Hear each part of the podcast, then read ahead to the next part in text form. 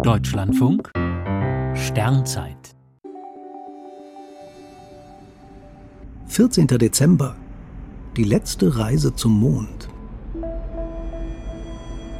Wir gehen nun wieder und, so Gott will, werden wir zurückkehren mit Frieden und Hoffnung für die gesamte Menschheit. Diese Worte sprach Eugene Cernan heute vor 50 Jahren auf dem Mond. Apollo 17 verließ unseren Trabanten und damit war die kurze Phase der Mondflüge auch schon wieder vorbei. Bisher waren nur zwölf Männer auf dem Mond. Bei den neuen Mondflügen sind insgesamt 24 Männer in die Nähe des Mondes gekommen, drei von ihnen sogar zweimal. Die Mondlandung war vor allem ein politisches Ziel im Kalten Krieg. Das hatten die USA mit Apollo 11 erreicht. Es folgten zwar noch ein paar weitere Flüge, aber die Öffentlichkeit verlor schnell das Interesse.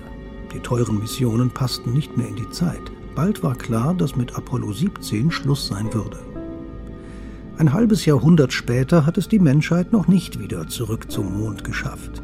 Mit sehr viel Glück könnten 2028 der nächste Mann, die erste Frau und die erste Person of Color ihre Fußabdrücke im Mondstaub hinterlassen, wie es die NASA formuliert. Das neue Mondprogramm heißt Artemis, nach der Zwillingsschwester von Apollo in der griechischen Mythologie. Womöglich ist diese Benennung nicht sehr glücklich, denn NASA, ESA und Co. wollen, dass Artemis eben kein Apollo-Zwilling wird, sondern ein dauerhaftes Unterfangen. Doch die Rückkehr zum Mond droht ebenfalls zu einem Strohfeuer zu werden. Womöglich spricht bald wieder jemand hoffnungsvolle Abschiedsworte auf dem Trabanten, wie einst Eugene Cernan.